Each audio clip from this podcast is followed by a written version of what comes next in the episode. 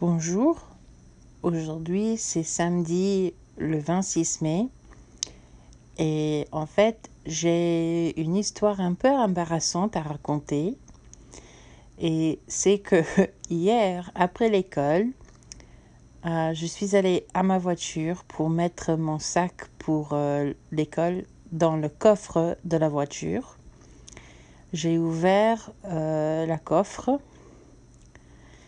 et j'ai trouvé un sac du supermarché, un, sachet en plastique. Et en fait, c'était euh, des ingrédients pour faire des biscuits, y compris des pépites de chocolat qui étaient tout fondus à cause de la chaleur. Donc j'avais un sac plein de pépites de chocolat complètement fondu dans le coffre de ma voiture. Oh là là, j'ai oublié que c'était là.